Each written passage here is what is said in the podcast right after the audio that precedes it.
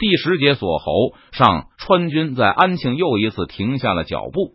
虽然消息不畅，不过邓明还是听说了关于第三封圣旨的一些传言。停止前进后，邓明又一次召集了三个少校和全部上尉的军官全体会，讨论应该如何应对。因为没有拿到圣旨的副本，所以邓明的手下对传言也持将信将疑的态度。不久前，周培公一伙还拿着第二封圣旨的副本，向明军信誓旦旦的保证顺治不会坚持亲征。居然才过了没多久，江南官场就开始流传顺治亲征已基本成定局的说法。我军已经同漕运总督、江宁巡抚达成协议，会尽快离开两江。沿途不做停留的返回奎东。以前木坛也是一个兵不厌诈的信奉者，但跟随邓明不断亲身感受到遵守诺言的好处后，木坛也在不知不觉中越来越看重名誉。如果我们逗留不前，恐怕会对提督的名声有害。或许周培公给我们带来的副本是假的。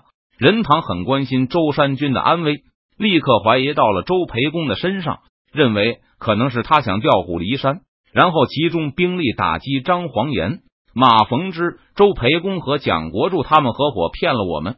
不会吧？这么做对他们害大于利呀！他们不可能希望达子皇帝到南边来的。木檀觉得这个看法有些难以置信。即使没有川军的协助，舟山军也是有战舰的，不是蒋国柱能够轻易撼动的。若是出于协助顺治亲征的目的，那两江官员就不怕东窗事发吗？缺乏第一手资料，让邓明也感到棘手。从他的角度看，林启龙、蒋国柱没有必要欺骗自己。在阻止顺治亲征这个问题上，明军和东南清军意见一致，都不希望皇帝前来导致局面失控。不过，若是消息为真的话，邓明自然也不能袖手旁观，肯定要和张黄岩并肩作战。先在安庆停一段时间吧，确认消息。如果清帝没有来，我们就继续走；如果他果然来南边了，我们就折返崇明。邓明下达了命令。如果顺治不放弃亲征，那战略就又回到了原先的轨道上。挫败顺治会有巨大的政治意义，这个大家都明白。此外，邓明还有一个理由，除了振奋天下的人心外，我们也不能忘记舟山是我军的盟友，张尚书、马提督是我们的同志。所谓盟友。就是说，遇到敌人攻击时，可以指望从盟友那里得到支援和帮助。所以，我们若是在四川也就算了，既然近在眼前，支援崇明就是我们不容推卸的责任。诸位，这道理和我们需要保护成都向我们纳税、服役的同秀才是完全相同的。如果军队不愿意尽保护国民、支援盟友的义务，我们就不会有国民和盟友。在安庆停留了几天后。邓明就得知又有江宁使者来求见，这几天流言变得越来越逼真，已经让邓明对东南官场很恼火。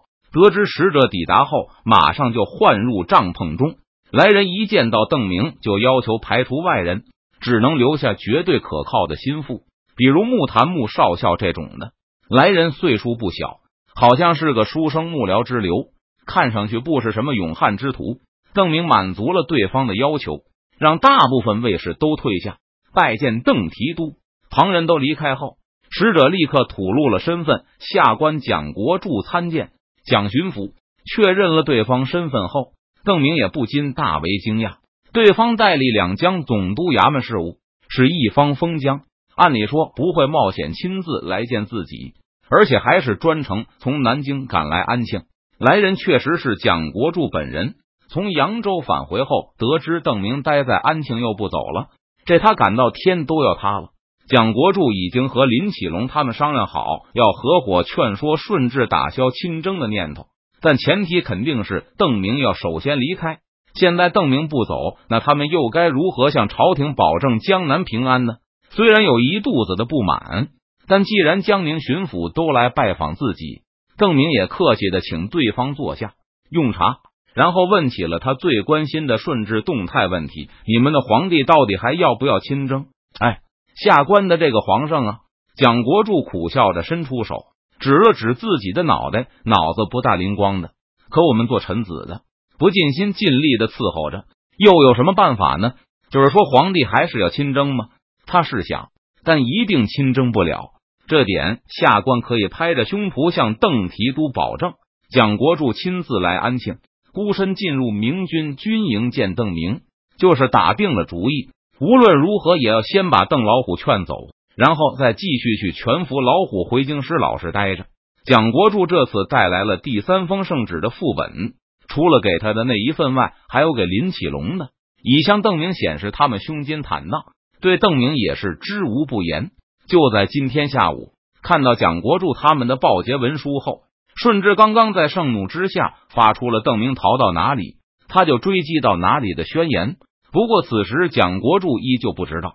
看过顺治的圣旨后，邓明更加不放心了。看这意思，皇帝好像和我有什么私仇似的，多半还是会追吧。而且这种圣旨都下了，他如何能一声不吭的回北京去？他难道不要颜面了吗？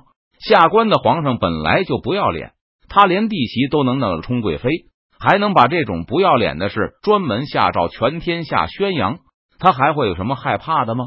只要能把邓老虎送走，蒋国柱已经是口不择言了。下官的皇上和邓提督不同，皇上他说话和放屁一样，自己都没把自己的话当回事。只要邓提督回奎东，皇上肯定不会下江南的。下官敢用性命担保。当然，蒋国柱也知道空口白牙说服不了邓明。他今天还带来了张长庚、张朝他们的书信以及他们奏章的副本。邓提督，请看，江西巡抚的奏章早就送过去了。湖广总督的奏章四天前也到了江北，现在估计也送到皇上手边了。他们都是不赞同皇上亲征的。我们这么多督府一起反对，皇上又怎么会一意孤行呢？再说，湖广总督是邓提督的老朋友了吧？邓提督信不过下官。还信不过张总督吗？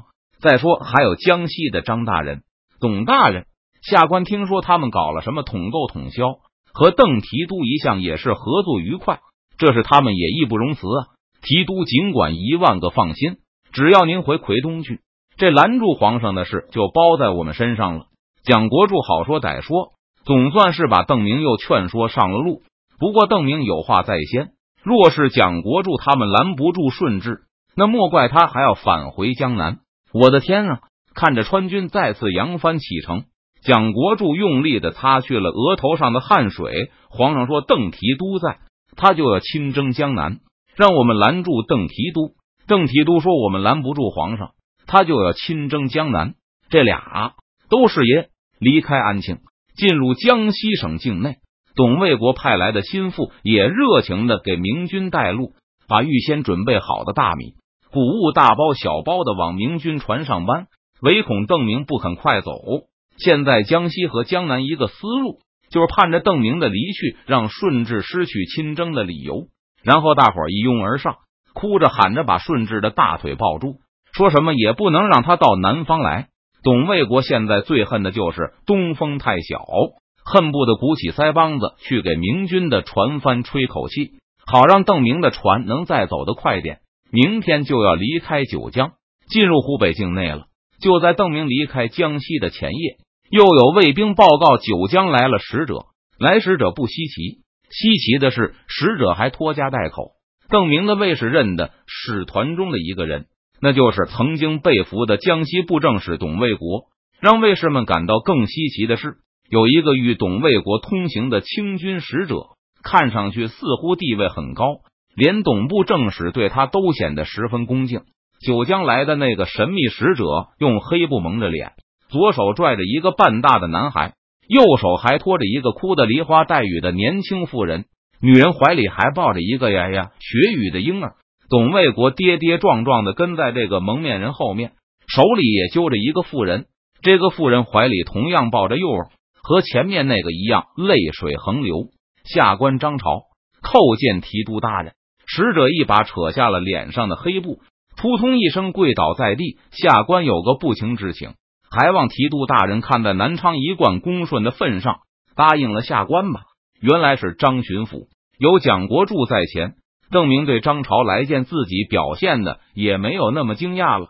他连忙上前将江西巡抚搀起来，接着又把闷头跪在张昭背后的董卫国也扶起来。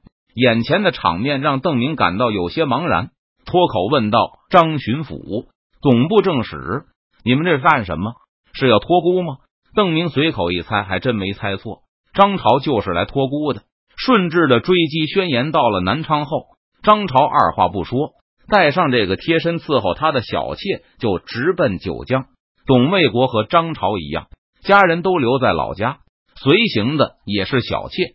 听张昭说完最新的圣旨后，董卫国也把小妾和幼子都扯来了明军水师里，赎买九江，瓷器统购统销，和蒋国柱合谋欺骗皇上。先是报捷，然后一起竭力劝阻皇上亲征，放跑邓明不说，还给他提供粮秣。张朝知道自己不可能有活路了。江西巡抚先指了那个男孩片刻，然后又指了指带来的妇人和他怀中的幼女，才一张嘴就忍不住放声大哭起来。下官只有这么一点骨血了，求提督把他们母子三人带去西南，不求他们还记得祖宗，只要能隐姓埋名活下去就好，就好啊！